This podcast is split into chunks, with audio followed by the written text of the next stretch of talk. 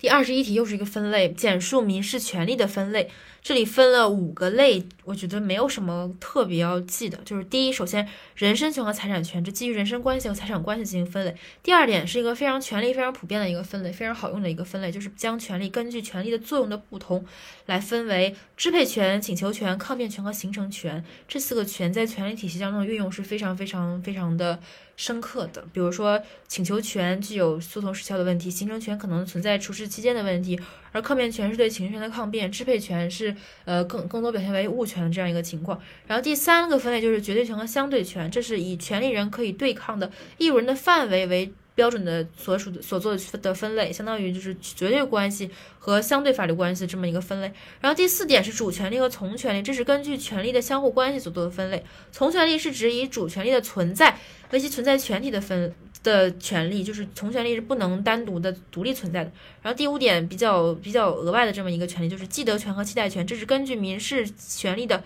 成立要件是否完全实全部实现所做的分类。